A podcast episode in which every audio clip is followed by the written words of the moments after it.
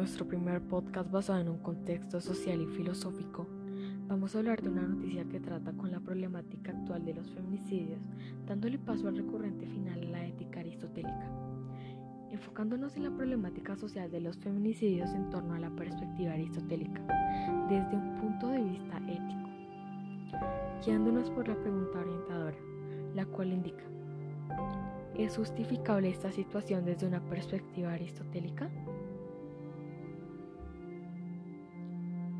Para ampliar nuestro horizonte conceptual, el día de hoy vamos a conceptualizarnos sobre lo que trata la noticia como tal y dar respuesta a la siguiente pregunta.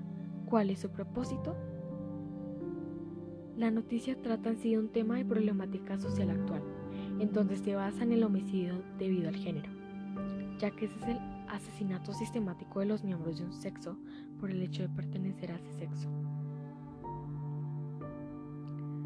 La noticia nos revela la lucha del gobierno del Magdalena por la integridad, la protección de la vida y los derechos a las mujeres, donde se presenta el caso de Edumar Tavera Martínez, una víctima más de la violencia contra las mujeres, de una sociedad machista, marginal y opresora, donde estos pensamientos cada vez se arraigan más en la vida de las personas, afectando directamente a un progreso social equitativo.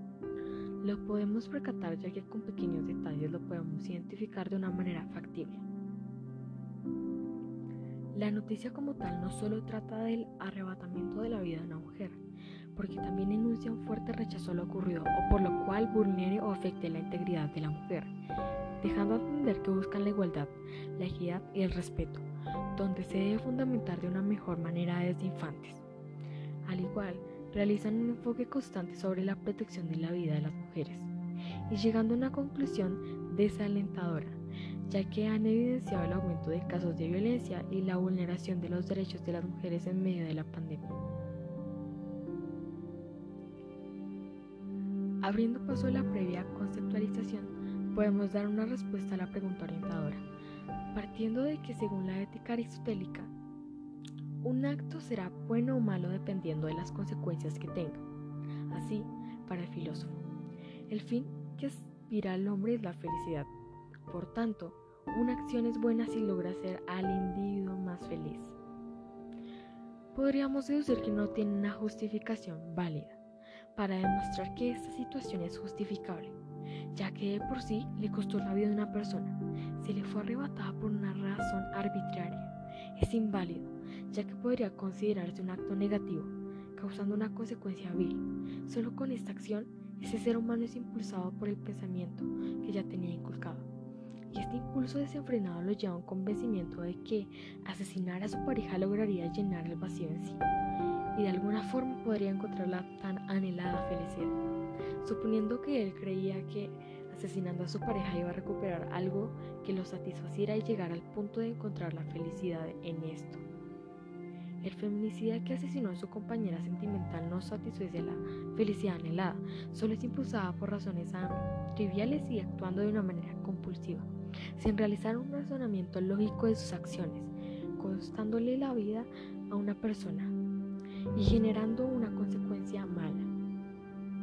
Descifrando que no existen razones éticas aristotélicamente hablando para justificar este Hoy en día la sociedad no ha cambiado mucho de como era antes. Sigue siendo desigual con estereotipos, con prejuicios, sin valores y sin respeto. No todas las personas son así, pero hay un grupo que hace que haya todas estas conductas malas, afectando a toda la sociedad. La mayoría de las personas tenemos un pensamiento diferente que nos lleva a reflexionar sobre qué estamos haciendo en el mundo. Nosotros como seres pensantes debemos pensar en esta situación. Si se supone que somos seres tan inteligentes, ¿por qué tenemos estas conductas que nos perjudican a nosotros mismos? Vivimos en una sociedad donde ser diferente es malo, cuando no debería ser así. Todos somos iguales y merecemos el mismo respeto y los mismos derechos humanos. La sociedad debe entender que no hay ser perfecto y nadie es superior al otro. Al contrario, Deberíamos apoyarnos entre todos. Deberíamos construir una sociedad con valores donde la equidad exista y la violencia termine. El respeto sobresalga. Estamos en el siglo XXI y todavía seguimos con la misma mentalidad y la misma situación. No hemos evolucionado como personas éticas. Seguimos con nuestra misma rutina diaria. No estamos reflexionando qué está pasando con nuestra sociedad, qué rumbo vamos. Llegamos a tal punto de que vemos una noticia de un feminicidio y diversos casos de vulneración a los derechos humanos y solamente los ignoramos. No tomamos cartas en el asunto. Las mujeres somos como los hombres. No somos más ni menos, porque todos somos iguales. Por lo tanto, todos tenemos derechos y solo por una mentalidad arraigada de años hay diferentes casos de violencia contra la mujer. Pero debemos terminar con esa situación, buscar nuevas soluciones, enfatizar en mejorar los métodos de comunicación para construir una mejor sociedad.